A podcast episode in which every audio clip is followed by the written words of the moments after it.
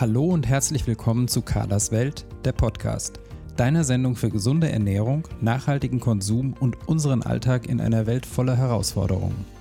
Hier geht es um gesunde Ernährung und die nötigen Hintergrundinfos, entspanntes Kochen im Alltag, ein stressfreieres Leben, Genuss und Spaß mit hochwertigen Lebensmitteln, um ein verantwortungsvolles Leben und um interessante Menschen, deren Projekte und Biografien. Viel Vergnügen mit der neuen Folge von Carlas Podcast. Ja, herzlich willkommen zu einer neuen Folge von Carlas Welt der Podcast. Heute habe ich Nicole Giger zu Gast. Sie ist die Autorin des Buches Verrannte Frisch- und Fenchelkraut. Ich spreche mit ihr über das Buch und drei ihrer Leidenschaften Reisen, Essen und Lesen. Da wir über den AT-Verlag und das Buch von Nicole Giger sprechen, bin ich verpflichtet, dich darauf hinzuweisen, dass diese Folge Werbung enthält. Der AT-Verlag hat mir das Buch Verrannte Frisch- und Fenchelkraut für die Vorbereitung der Podcast-Folge zur Verfügung gestellt. Ich bin aber in keiner Weise für das Interview bezahlt worden und bin auch in meinen Fragen und der Gestaltung des Interviews absolut frei. Ich wünsche euch viel Spaß mit dem Interview.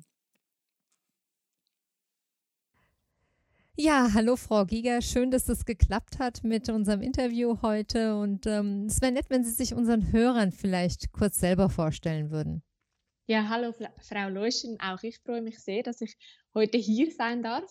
Äh, ja, ich bin äh, äh, Nicole Giger, ich bin in Zürich geboren und aufgewachsen und ähm, ich lebe auch heute noch hier. Bin noch nicht weit gekommen, aber ähm, Zürich ist so meine Heimatstadt und ähm, ja, bin gerne da. Äh, ich habe Germanistik studiert und bin dann auch in den Journalismus, in den News-Journalismus eigentlich, habe beim Nachrichtenmagazin gearbeitet, beim Schweizer Fernsehen, bei 10 vor 10. Das ist vielleicht so etwas zu vergleichen ähm, mit dem Heute-Journal wahrscheinlich. Mhm.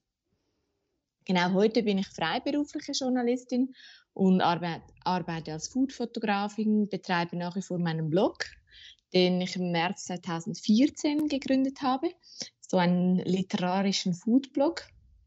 Mhm. Genau, und Anfang des Jahres habe ich noch mit zwei Kolleginnen die eine Agentur gegründet für alles rund um Food. Kollektiv nennen wir uns, mit einem großen F für, für Food und Frauen.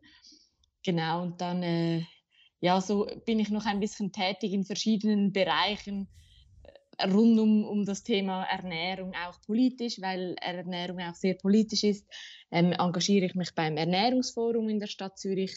Da setzen wir uns für gutes und nachhaltiges Essen in der Stadt ein. Ähm, ich arbeite auch noch mit in einem Startup, das ähm, aus Food Waste ähm, Delikatessen herstellt.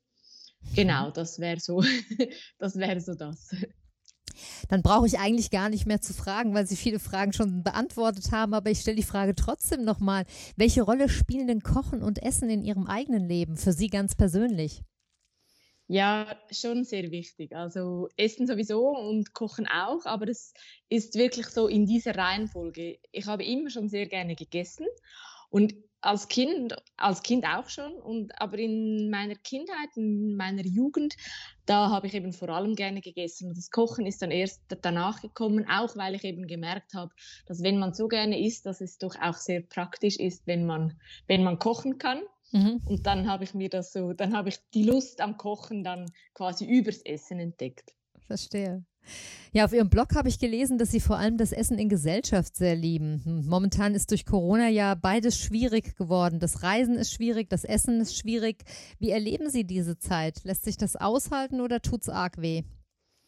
Ja, im Moment lässt sich aushalten. Der, der Frühling, da war es schon viel schwieriger, weil man wirklich, da hat man sich mit Freunden ja eigentlich nicht zum Essen verabredet. Vielleicht mal, wir haben auch manchmal so online über, über, ähm, über Zoom oder so Essen veranstaltet oder auch mal gemeinsam gekocht über Zoom. Also einfach mit Freunden, aber ähm, sonst war da wirklich, war das wirklich sehr äh, eine Zeit, eine Durststrecke, wenn man so will. Und jetzt ist es schon besser. Ich denke jetzt auch in, in Zürich ist so, dass eben die Restaurants so sind eigentlich gut gefüllt. Solange man eben auch draußen sitzen kann, sind die Leute auch weniger ängstlich. Ich denke im Winter ähm, wird es dann schon anders und das fürchte ich auch noch ein bisschen. Ja, das geht mir ganz ähnlich. Mhm. Was tut denn dann jemand wie Sie stattdessen momentan? Lesen wahrscheinlich, oder? auch, ja. das, das, ja, und, und, kochen schon auch. Also dann einfach für, für ähm, oder ich lebe äh, mit meinem Freund zusammen, dann wir können auch immer zu zweit dann essen oder kochen, dann isst man schon. Das Soziale leidet nicht allzu sehr. Ja, auf, aus, auf Ihrem Blog schreiben Sie dann von Ihrer ersten großen Literaturliebe Max Frisch, der ja auch Namensgeber äh, so äh, durch die Blume auf ihrem, für Ihren Blog ist. Und wenn ich meinen Schülerinnen in der Schule, wenn mein, oder wenn meine Schülerinnen oder Schüler in der Schule Andorra lesen, dann sind die eigentlich eher überfordert. Wie kam es denn dazu, dass es bei Ihnen gleich Liebe war? Ja, also bei mir war Andorra zuerst auch Überforderung. Ich war da 16, als ich das lesen musste, auch in der Schule. Und ich weiß noch, dass ich da große Mühe hatte mit. Und dann gibt es ja diese Lektüre-Schlüssel und ich hatte einen sehr motivierten Lehrer und eine, eine Mutter, die eben Andorra äh, auch sehr, sehr toll fand. Und irgendwie so bin ich dann, habe ich mich dem dann hingegeben und plötzlich hat es mich so reingenommen und ich war wirklich begeistert von, von diesem Stück. Auch die, diese Themen, die mich da mit 16 doch schon ziemlich ähm, beschäftigt haben, wie Vorurteile, Bildnisse machen, auch die Loyalität oder auch Rassismus füreinander einstehen. Das waren alles so Themen, ähm, da konnte man mich mit 16 abholen und das war, das fand ich dann, fand ich ganz toll. Und ich finde Andorra nach wie vor ein, ein schönes Stück. Und äh, ja, und, und Max Frisch nach wie vor ein, einer meiner liebsten Schriftsteller. Also ich kann es sehr gut verstehen. Ich war auch eine der Schülerinnen, die Andorra ganz toll fanden und mhm. äh, ich lese es auch heute. Ich freue mich immer, wenn es wieder mal auftaucht und Thema ja. ist äh, unter meinen Schülern. Ich lese es auch sehr, sehr gern und finde es ein hervorragendes Stück. Ähm, dann habe ich über ihre, also auf ihrer Über mich-Seite noch so ein paar Dinge gelesen, die ich ganz interessant fand und mich super neugierig gemacht haben. Und da habe ich gedacht, frage ich Sie noch mal ein bisschen zu. Sie schreiben, Sie lieben griechische Tragödien. Welche denn am meisten und warum? Oh, ja, ähm, das, das war auch in der Studienzeit, wo ich einfach viele, viele griechische Tragödien äh, lesen musste. Und da war zum Beispiel auch Ödipus und, und diese ganzen, wir hatten so eine Leseliste, wo, wir 60 ähm, Werke lesen mussten und da waren unter anderem auch, auch solche dabei. Und das, das, ja, das mochte ich irgendwie, weil es immer noch so ganz viele Hintergründe gab, die man auf den ersten Blick äh, ja, nicht erkannte und dann noch viel mehr über die Figuren wissen musste, um gewisse Dinge mhm. zu verstehen, das fand ich da, fand ich da spannend. Genau, die sind sehr tiefschichtig, ne? Und äh, genau. Ja, ja, ja man Sehr, kann da ja. sehr tief eintauchen, auch in die genau. Probleme des Menschen generell, ja, ja. Genau. Was bewundern Sie an Otto Lengi? Otto Lengi ist, äh, seine Küche hat mich unter anderem auch so ein bisschen zum, zum leidenschaftlichen Kochen gebracht. Diese, er kocht sehr viel mit Gemüse, aber auch mit, mit Gewürzen diese Küche aus der Levante, also so Region Israel, aber auch arabischer Raum, wo so ganz viele Einflüsse auch zusammenkommen, das finde ich eine, eine spannende Küche und äh, auch sehr lecker. Mhm. Und er ist nicht allzu kompliziert. Also es ist auch so, meine Küche wäre auch nicht so drei Stunden und irgendwie, ja, einfach so ein bisschen noch ähm, für den Alltag tauglich. Das kann ich gut verstehen. Aber Moussaka ist dann trotzdem noch Ihr Lieblingsgericht, richtig? Gehört dazu. Lieblingsgerichte, die, die ähm, ändern sich auch immer wieder. Das stimmt, das geht mir je genauso, nach, ja. Je nach Jahreszeit und, und Befinden. genau. Warum ist denn Birne mit Käse essen wie Rilke lesen? Weil es so süffig runtergeht, oder? Birne und Käse ist einfach so, ja, es, es ähm, vielleicht auch, weil Rilke jetzt im Gegensatz zu, zu griechischen Tragödien ja nicht so schwer verdaulich sind oder nicht so, de, nicht so eine Hürde haben. Und Birne und Käse ist auch so, das, das geht einfach immer, das, das harmoniert wunderbar. Das ist so für äh, gute Laune und Rilke lesen auch. Verstehe. Ja, kommen wir jetzt endlich auf Ihr Buch zu sprechen. Ehrlich gesagt habe ich ja bei dem Titel ähm, zuallererst gedacht, dass es sich, äh, dass es, dass Sie Gerichte nachkochen, die in der Literatur beschrieben wird. Also solche Bücher gibt es ja sehr häufig. Genau. Äh, und der Titel Verrannte Frisch- und Fenchelkraut, der hat natürlich sofort auch das in meinem Kopf irgendwie gemacht. Genau. Äh, Ihr Buch verfolgt aber ein ganz anderes Konzept. Können Sie das ein bisschen beschreiben? Ja, wie, wie Sie sagen, das ist so äh, das Konzept, dass man genau die Gerichte dann nachkocht, die auch in den Büchern ähm, gekocht oder gegessen werden, das, das gibt es ja schon.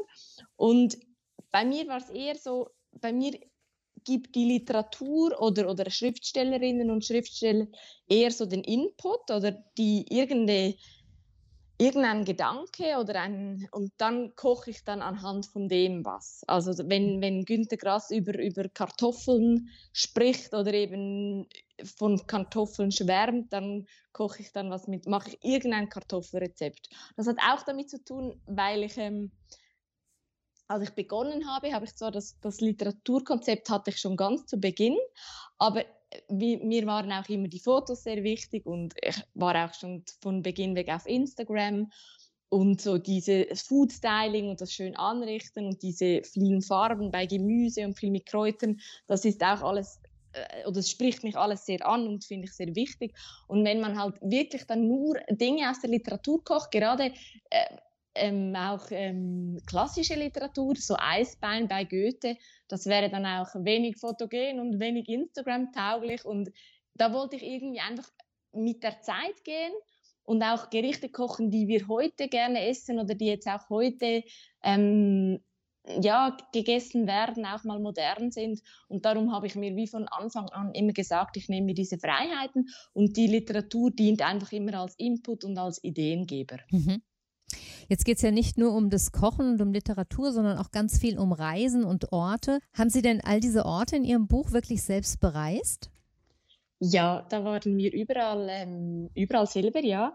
Aber es ist so, dass das Konzept des Buches ähm, nicht so war, dass ich einfach eine, eine Abfolge von Ländern hatte, hatte und dahin musste, um eben dieses Buch zu schreiben, sondern das ist eine Sammlung von Reisen und auch Erinnerungen, die in den letzten ja etwa acht Jahren entstanden ist. Also das sind Reisen, die ich gemacht habe, die wir gemacht haben, als ich noch gar nicht wusste, dass es irgendwann mal ein Buch geben wird.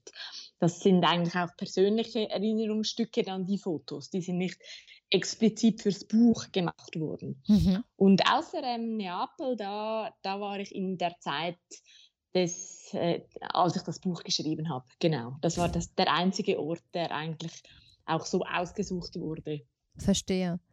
Und ist es denn generell, wenn Sie privat reisen, so, dass Sie gezielt auf den Spuren von Schriftstellern oder Romanen reisen oder ergeben sich dann Überschneidungen eher zufällig? Außer eben Neapel ist das schon eher zufällig, ja.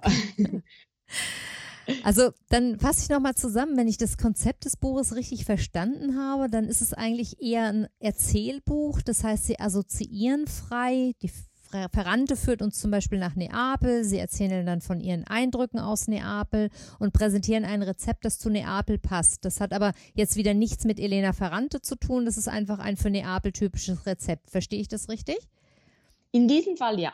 Es ist es ist ein bisschen unterschiedlich. Manchmal ist es so, wie Sie jetzt gerade gesagt haben, eben, dass dann einfach die Assoziation Neapel und dann ein typisches Rezept für Neapel, eben die Sfogliatelle, ähm, da, da dann gemacht wird dazu. Und manchmal ist es auch so, dass da schon ein Rezept, das dann auch in der Literatur vorkommt, also bei Franz Hohler beispielsweise, da wird dann eine Suppe gemacht, die er auch gekocht hat, einfach ein bisschen abgewandelt.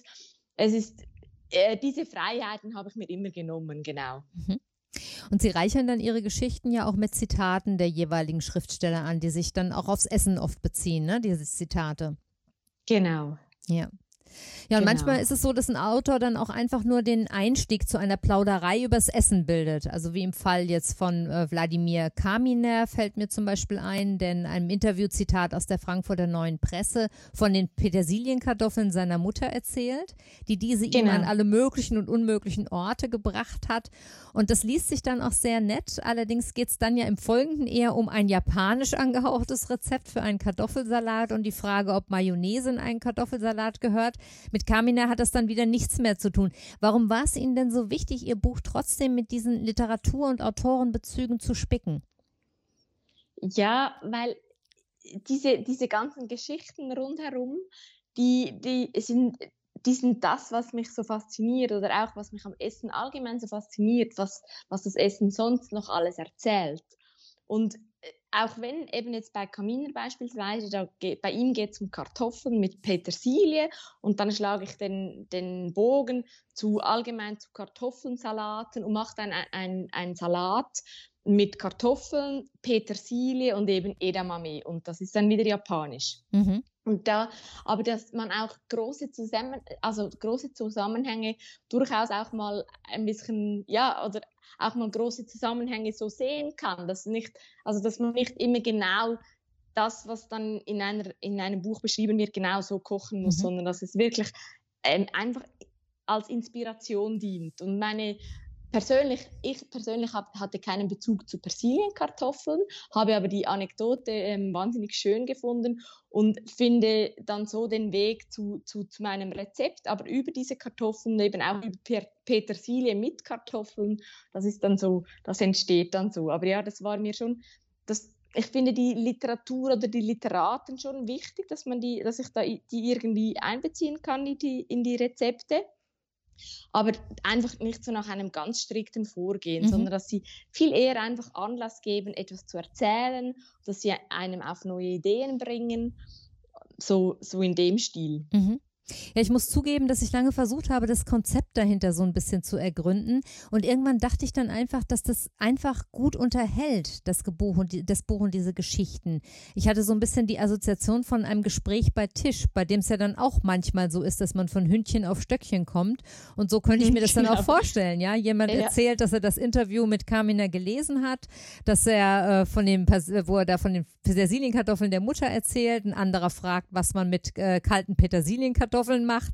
Dann antwortet jemand, dass man daraus einen tollen Kartoffelsalat machen kann. Wieder ein anderer wirft vielleicht die Frage auf, ob das immer mit Mayonnaise gemacht werden muss. Das ist genau. doch eklig. Und ja, dann genau. wird äh, munter erzählt, dass es auch ja. tolle Salatrezepte ohne Mayonnaise gibt, bis man dann schließlich vielleicht bei einem konkreten japanisch angehauchten Rezept landet. Muss genau. ich mir genau. das also eher so vorstellen, dass der Auto praktisch nur ein Steinchen ins Rollen bringen soll? Ja, ja. ja. Also was Sie jetzt gesagt haben, das gefällt mir sehr gut. Das ist wirklich so. Es soll auch unterhalten. Es ist auch kein, ich habe zwar Germanistik studiert, aber es ist kein Buch, das irgendwie wissenschaftlich ist, sondern es ist wirklich, es soll, es soll anregen zum Kochen, es soll Ideen liefern, es soll auch anregen zum, zum freien Denken irgendwie, dass man ja. eben solche, solche Geschichten, dass, dass die, die einem in den Sinn kommen oder auch unterhalten oder auch man sie weitererzählen kann. Mhm. Ja, das fand ich sehr schön. Und wirklich, mich hat es dann irgendwann, dachte ich, ja, es ist genau wie das immer so in Tischgesprächen halt auch so ist, ja, dass man da, äh, da von einem auf das andere kommt und einfach frei assoziiert im Grunde genommen. Ja. Sehr genossen habe ich übrigens auch das Kapitel über George Orwell und seinen Einsatz, Einsatz für die Ehrenrettung der englischen Küche. Aber was in aller Welt haben Sie gegen die Kombination aus Minze und Schokolade? ja, ich mag einfach After Eight überhaupt nicht. Ich, bin, ich muss zwar sagen, ich komme zwar aus der Schweiz und wir haben ja eigentlich sehr gute Schokolade, aber ich bin bei der Schokolade jetzt nicht so ein, ein Nerd. Also mhm. so ein richtig Kenner oder eine Kennerin würde ja irgendwie sehr dunkle Schokolade bevorzugen, möglichst wenigen Zutaten, möglichst hoher Kakaoanteil. Das ist bei mir nicht so. Ich mag Milchschokolade, ich mag weiße Schokolade. Das ist alles, geht alles wunderbar. Aber After Eight, die finde ich, die finde ich richtig schlimm. Sehen Sie, das unterscheidet uns. Ich mag eher die dunkle Schokolade und ich finde After Eight ganz toll. Vielleicht sind Sie die Kennerin. Das weiß ich nicht, das will ich mir nicht anmaßen, um Gottes Willen. Ich habe auch sehr Ihre Einstiegsgeschichte in das Iran-Kapitel geliebt. Können Sie das äh, für unsere Hörer vielleicht die Geschichte nochmal von Ihrem Bekannten und dem Safran erzählen? Ja, Genau, also wir waren im, im Iran, auch als ich noch nicht wusste, dass es ein Buch gibt. Und die Iranreise war, war ziemlich aufregend, weil ja, der Iran ist doch ein Land, wo man nicht einfach so mal schnell hinfliegt, sondern ist, da muss man ein bisschen vorbereiten. Das braucht ein Visum, das braucht auch ein bisschen Vorbereitung mit oder Auseinandersetzung mit der, mit der Kultur da. Und ähm, wir hatten viel Respekt vorher, aber äh, der Iran hat uns dann ziemlich ähm, ja, geflasht. Es war, es war wunderbar. Wir haben äh, irrsinnig gut gegessen und wir haben vor allem auch viele Menschen kennengelernt, weil die Iraner Innen und Iraner sehr offen sind und wirklich auf einem zukommen und einem einladen und fragen, woher man kommt und wieso man im Iran ist. Und da war das überhaupt nicht ungewöhnlich, dass wir einige Leute kennengelernt haben und dann auch der Kontakt bestehen blieb über, über ähm, die Zeit dann hinweg. Unter anderem mit einem jungen Iraner, der schrieb mir dann auf Instagram eben Hello my fire end, schrieb er immer. Und er meinte Friend, aber sein Englisch war einfach ein bisschen, äh, ja, nicht, ganz so, nicht ganz so perfekt. Und dann, äh, er wollte, dass äh, ich ihm ein iPhone schicke und er würde mir dann im Gegenzug äh, ein halbes Kilogramm Safran zukommen lassen, so als, als Deal quasi. Weil iPhones eben seit, seit den Sanktionen, das, da kommt man fast gar nichts mehr im Iran. Äh, iPhones eben sowieso nicht. Und ähm, ja, und dann wollte er ein, ein, quasi einen Deal machen, dass er mir Safran gibt und ich ihm ein iPhone schicke. Und er konnte sich aber nicht so vorstellen, dass, ähm, dass es bei uns ziemlich ungewöhnlich wäre, wenn ich dann mit einem halben Kilo Safran versuche, das irgendwie unter die Leute zu bringen und das zu Geld zu machen, dass ja so viel wert wäre wie ein iPhone. Das ist so, ja, wir, wir handeln hier ja viel weniger als, als die Iraner jetzt beispielsweise. Und auch der, der ähm, wir haben ja gar nicht den ähm, Gebrauch, äh, den großen äh, Gebrauch für ja, Safran. Die, die, Verwendung auch für den Safran. Die genau. Verwendung ja, dafür, ja, genau, genau. Weil die, die Iraner, die brauchen Safran wirklich für, für alle Reisgerichte und dann, dann kleckern sie auch nicht, dann brauchen sie viel Safran. Und wir haben da diese kleinen, ganz kleinen abgepackten Tütchen für ein Safran-Risotto, da ist dann wirklich immer so eine Mini-Mini-Portion drin. Das ist für uns so normal und das ist so, ja, ein halbes Kilo Safran, da könnte man ein ewiges Risotto machen. Darf ich noch mal fragen, wann Sie im genau. Iran waren? Und kennengelernt so. habe ich, ah, Entschuldigung, das war 2016. Mhm. Und mögen Sie vielleicht Jahre noch ein wenig von der Reise erzählen, weil den Iran, das finde ich sehr, sehr spannend. Ja, kennengelernt habe ich jetzt beispielsweise eben diesen, diesen jungen Herrn ähm, an, einem, an einem so Glasse, äh, Eisstand, wie eine Eisdiele eigentlich. Und es gab, das ist im Iran so, weil eben die, es gibt wahnsinnig viele Verbote und wahnsinnig viele Gebote und ganz viele Dinge, die man nicht darf, wie beispielsweise Alkohol und sowieso auch im, im Freien sowieso nicht. Also das machen sie alles im Untergrund, im Versteckten. Aber daher so Bars, wo man am Abend weggeht und so, gibt es eigentlich nicht. Aber es gibt dann eben Eisdielen, wo man am Abend hingeht und auch so mit dem Date dann geht man halt in eine Eisdiele und die Eisdielen, die haben da so Spezialitäten. Unter anderem war das Abhavic Bastani. Äh, Abhavic äh, bedeutet ähm, Karottensaft und Bastani war, war äh, Eis. Und ähm, das ist so ein, ja, das war so eine Nachspeise, ein großes Glas gefüllt mit Karottensaft und dann eine Eiskugel drin. Und das ist so, dass am Anfang, bevor ich in den Iran ging, wusste ich, dass die das essen. Und ich konnte mir das nicht vorstellen, dass es schmecken würde. Und dann haben wir das selbstverständlich dann probiert und ich war ähm, ziemlich ähm, begeistert, dass das Karotten, äh, der Karottensaft, der ja auch etwas süßlich ist und dieses Eis, das ähm, harmoniert perfekt und wenn man dann, ja, irgendwann schmilzt das dann so und gibt so etwas ähnliches wie ein, ein Frappe. Ja, das, das war lecker und das haben wir dann fast jeden Abend noch uns gegönnt. Das klingt spannend, ja. Und das bringt mich zu der Frage, wie Sie eigentlich Ihre Rezepte für das Buch recherchiert haben. Sind das ähm, eigene Rezepte oder sind das jetzt ähm, bereits bestehende Rezepte? Wie muss ich mir das vorstellen? Das sind eigentlich eigene Rezepte oder bestehende Rezepte, die ich irgendwie abgewandelt habe nach meinem, nach meinem Geschmack oder so. Genau. Also das sind wirklich Rezepte, die, wir, die mir irgendwann mal begegnet sind, eben gerade oft auch auf Reisen. Auch beim Iran habe ich ein Rezept genommen, das wir im Iran gegessen haben. Das ist so ein, ein Hähnchen in einer Safran-Granatapfelmarinade mit, mit Safranreis. Und das habe ich dann aber selbst gemacht, weil die Iraner machen das wahnsinnig aufwendig. Da steht man einen Tag lang in der Küche. Und meine Version ist ziemlich abgespeckt. Das dauert viel weniger lang, schmeckt aber ziemlich ähnlich gut. Und ja, das ist dann so, das, das kommt dann so zustande. Okay. Also eigentlich aus ihrem eigenen Fundus die Rezepte sozusagen. Genau, genau. Genau. genau. Ist jetzt nicht so, dass sie ein iranisches Kochbuch irgendwie genommen haben und sich da ein Nein. Rezept gesucht Nein. haben, sondern es ist aus ihrem eigenen Fundus. Verstehe. Nein. Genau. Was ist denn Ihr Lieblingsort? Oh, das ist eine schwierige Frage.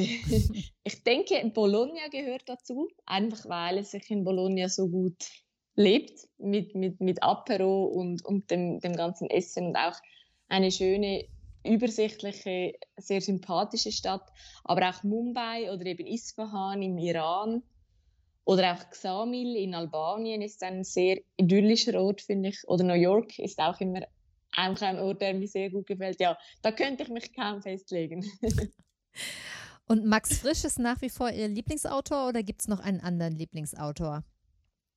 Max Frisch gehört definitiv dazu. Ähm,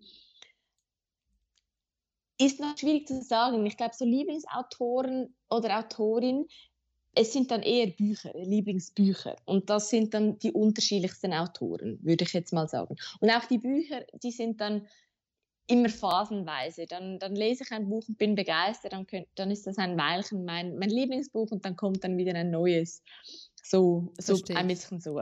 Genau. Also Andorra gehört immer zu den Lieblingen. Wunderbar. Und was auch immer zu den Lieblings, Lieblingen gehört, ähm, ist das schönste Wort der Welt von Margaret, Margaret Mazzantini. Das finde ich auch ein Buch, das, ja, das empfehle ich immer und immer wieder. Und welcher Autor hat sich denn besonders intensiv mit dem Essen auseinandergesetzt? Ähm, Goethe war, war sicher einer, der immer wieder über das Essen geschrieben hat oder auch selbst eben sehr gerne gegessen hat, gerade in Briefen und Tagebüchern Einträgen. Aber auch Günter Grass, bei dem habe ich auch sehr viele schöne Anekdoten zu Essen gefunden. Er hatte auch einmal eine, eine Ode an die Kartoffel geschrieben. Mhm. Ähm, genau. Donna Leon war auch ihr Kommissario Brunetti, der ist auch ein, ein Feinschmecker und darum ist auch in ihren Büchern immer sehr viel zum Essen zu finden. Oder ähm, Banana Yashimoto, das ist eine japanische Schriftstellerin. Sie ähm, verwebt auch ähm, sehr oft Kochen und Essen in ihren Büchern. Also ein, ein Buch von ihr heißt auch Kitchen und da hat sie äh, wirklich ganz viele ganz schöne Zitate und, und Anekdoten übers Essen. Ja. Mhm. Ihre Protagonistin schreibt auch, dass sie ähm, der schönste Ort findet sie ihre Küche und dann beschreibt sie, wie, wie gern sie in ihrer Küche ist und wie wohl sie sich in ihrer Küche fühlt. Sie sagt dann auch, dass wenn sie irgendwann mal sterben wird, dass das hoffentlich in einer, Kü in einer Küche geschehen wird. Schöne Vorstellung, ja. ja. Was ist denn Ihr Lieblingsrezept aus dem Buch? Was müssen wir unbedingt nachkochen? also etwas, das ich, sehr, das ich wirklich sehr gut finde und wahnsinnig einfach ist, das sind diese Smashed Potatoes. Das, ist so, das sind so wie, wie Kartoffeln und die werden dann ähm, ein bisschen zerstampft und dann nochmals im Ofen knusprig gegart mit einem Topping. Das ist dann einmal Brokkoli, Avocado und einmal äh, Randenpesto. Und das finde ich so ein einfaches Gericht, auch so ein günstiges Gericht eigentlich. Und aber einfach sehr bestechend, einfach weil es, ja, einfach weil es gut ist. Das, ist das, das mag ich wirklich sehr. Sehr schön. Und wenn ich jetzt nach Köchen frage, wer ist denn Ihr Lieblingskoch? Ich glaube, da würde ich, ähm, auch wenn es langweilig ist, Otto Lengi sagen. Ja. Und die Lieblingsköchin, gibt es die auch? Ähm, da würde ich wahrscheinlich Samin Nosrat sagen. Mhm. Das ist eine, eine amerikanisch-iranische Köchin, also mit iranischen Wurzeln, aber in den USA aufgewachsen. Und ähm, sie hat eine Netflix-Serie und sie hat aber vorher noch Büch, also ein Buch geschrieben, Salt, Fat, Acid, Heat hieß das. Und das ist auch eine, eine ganz tolle Köchin, ja. Das klingt toll, muss ich mir mal anschauen. Ja, unbedingt. An welchen Ort aus Ihrem Buch müssen wir unsere Hörer denn unbedingt schicken? Da würde ich sagen nach Albanien, weil es weil man es nicht so gut kennt. Albanien ist, irgendwie noch ähm, als Touristenland noch, noch relativ unbekannt, aber es ist ein wahnsinnig spannendes Land, auch eine große Gastfreundschaft erwartet einem da unglaublich schöne Natur, schöne, schöne Strände, ja, und auch wirklich sehr, sehr gutes Essen. Es ist so ein bisschen eine Mischung aus Balkan, Griechenland, Italien. Sie haben wahnsinnig gute Produkte auch. Ich habe da Feigen gegessen, wie ich sie vor und nachher noch nie gegessen habe. Ja, also Albanien würde ich, würde ich empfehlen. Mhm.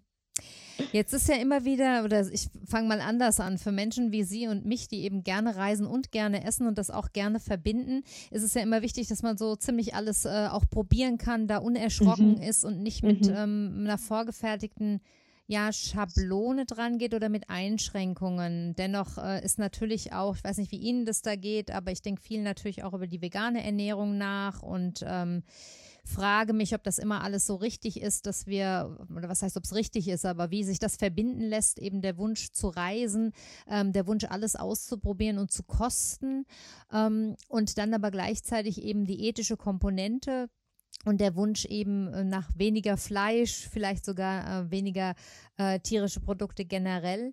Könnten Sie sich vorstellen, vegan zu leben, auch wenn das bedeuten würde, dass Sie nicht mehr alles probieren können? Hm. Schwierige Frage, weil, weil ich genau diese Gedanken, die Sie jetzt schildern, sehr gut kenne und, und auch selber habe. Aber vegan sein kann ich mir wirklich nicht so gut vorstellen. Also ich kann versuchen, oder gerade wenn man selber kocht, finde ich es nicht so schwierig. Dann kann man wirklich versuchen, sehr viel eben mit Hülsenfrüchten, mit Gemüse zu machen. Und da ist auch, die, die Palette ist ja auch riesig. Mhm. Und da finde ich, muss man auch auf wirklich wenig verzichten. Aber gerade beim Reisen finde ich es wahnsinnig schwierig. Und ich, wenn ich selber koche, dann versuche ich einfach immer, dass ich weiß, woher der Fisch oder das Fleisch stammt, dass ich auf dem Markt einkaufe, sehr viel biologische Lebensmittel kaufe und eben aus der Region und sicher saisonal. Aber ähm, beim Reisen, da gehört es irgendwie halt einfach auch dazu, dass man alles probieren kann, weil um, um dem Land und seiner Küche wirklich näher zu kommen, ist es fast nötig, dass man keine Einschränkungen hat, weil es gibt Länder, da wäre es schlicht unmöglich, dem Geschmack wirklich neu zu kommen, ähm, ohne Fisch, Fleisch, Käse oder Milchprodukte zu essen. Das ist so, ja, da bleibt man irgendwie immer ein bisschen noch in der Ferne. Ja, also ich, ich, ich, sehe es ganz ähnlich und ich finde es auch sehr, sehr problematisch. Es ist aber ein Punkt, über den ich mir immer viele Gedanken mache. Ja, absolut. Ähm, weil ja natürlich am Essen und Kochen auch viel Kulturelles hängt. Und gleichzeitig ja. stehen wir eben vor der Frage, wie wollen wir da in Zukunft mit umgehen und wo, wo soll das auch hingehen, ja? Genau. Ähm, deshalb finde ich das eine wichtige Frage. Ja, ja Frau Giger, wir sind schon am Ende unseres Interviews. Das war ein sehr kurzweiliges, sehr schönes Gespräch und ich merke, dass es Spaß macht, mit Ihnen zu plaudern und über Ihre Erfahrungen zu sprechen. Das müssen wir irgendwann mal fortsetzen. Zum sehr, Schluss, sehr gerne. Ja. Hat mir auch großen Spaß gemacht. Schön. Zum Schluss ist es üblich, dass ich meine Interviewgäste immer nach so einem persönlichen Statement frage. Gibt es einen Satz, der Ihre Lebenseinstellung vielleicht so ein bisschen zusammenfasst? Ähm, ja, ähm, ob ich das jetzt auf einen Satz schön bringen kann. Aber eben für mich ist Essen so viel mehr als, als bloße Nahrungsaufnahme, sondern Essen, das ist Kultur, es ist Soziologie, es ist Geschichte, Familiengeschichte oder die Geschichte eines ganzen Landes. Und darum finde ich Essen auch so wahnsinnig faszinierend, weil es einfach so viel ähm, birgt. Mhm. Genau. Ja, fein, schön. Und außerdem ist es Tradition bei mir, dass ich meine Gäste am Schluss des Interviews immer nach einem Buchtipp frage. Jetzt haben Sie vorhin schon das schönste Wort der Welt genannt. Genau. Äh, als Buch. Ähm, ich weiß nicht, äh, haben Sie noch einen anderen Tipp für uns? Irgendwas, was uns, abgesehen natürlich von Ihrem eigenen tollen Buch, das ich den Hörern auch nochmal unbedingt ans Herz legen möchte, weil ich es auch unter anderem, ich meine, wir haben jetzt erst September, aber auch im Hinblick auf das nahende Weihnachtsfest ein ganz, ganz tolles Geschenk finde, weil es eben ein Buch ist, das man nicht nur wie ein Kochbuch benutzen kann, sondern indem man eben auch schmökern und lesen kann und das einen so ein bisschen davonträgt, wie ich das vorhin auch schon so ein bisschen geschildert habe, einfach mit Assoziationen einfach so ein bisschen mitnimmt. Also das müssen wir unbedingt nochmal ganz ausdrücklich sagen, dass wir das sehr empfehlen oder dass ich das sehr, sehr empfehlen kann. Aber gibt es noch etwas, was Sie unseren Hörern gerne empfehlen würden? Ähm, wenn wir schon bei den, bei den Büchern sind, die auch eben ums Essen gehen, dann finde ich den Geschmacksthesaurus von Niki Großartig, Segnit. ja. Mhm. Kennen Sie den? Ja, ich kenne den. Das oder? ist in meiner genau. Küche äh, nicht denkbar ohne. Bibel, ja. oder? Mögen Sie genau, kurz erzählen, was, was das ist? Genau, Niki Segnit ist eine äh, Food-Journalistin aus England und im Geschmacksthesaurus da paart sie verschiedene ähm, Zutaten und erzählt dann auch in einer sehr eloquenten, sehr ähm, unterhaltsamen Sprache, wie das passt. Also dann hat sie irgendwie irgendwie Brokkoli und Pilze und dann Brokkoli und Schinken und dann Brokkoli und Rahm und dann sagt sie, erzählt sie eben, ob das passt und wie das passt und wie man das noch ähm, paaren kann und manchmal auch eine Anekdote aus ihrem privaten Leben und sehr unterhaltsam und so halt wie eben die Kombinationen der Lebensmittel.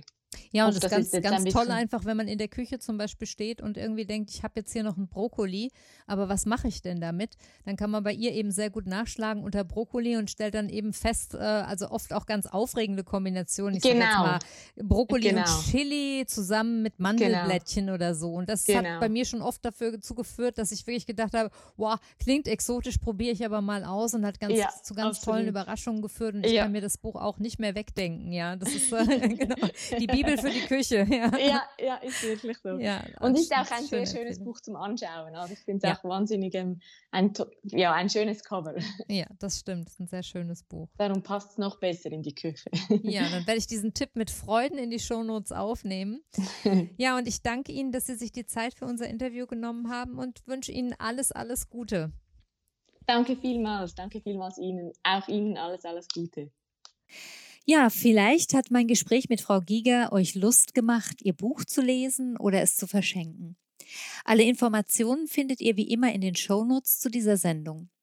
Außerdem freue ich mich über euer Feedback zur Folge auf Facebook oder Instagram. Wenn euch der Podcast gefällt, empfehlt ihn gerne weiter. In diesem Sinne viele liebe Grüße und eine gute Zeit, eure Carla.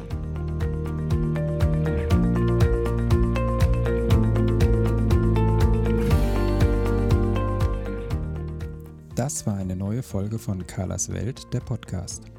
Die Links zu den Themen der Sendung findet ihr in den Shownotes und auf www.carla-kocht.de slash podcasts. Wenn euch dieser Podcast gefallen hat, freuen wir uns über eure persönliche Weiterempfehlung und über eine positive Bewertung bei Apple Podcasts. Weitere Folgen findet ihr auf Spotify, Apple Podcasts und in eurer Podcast-App. Carla findet ihr unter Carlas Welt und Carla kocht auf Instagram, Facebook und Twitter. Vielen Dank fürs Zuhören und bis bald.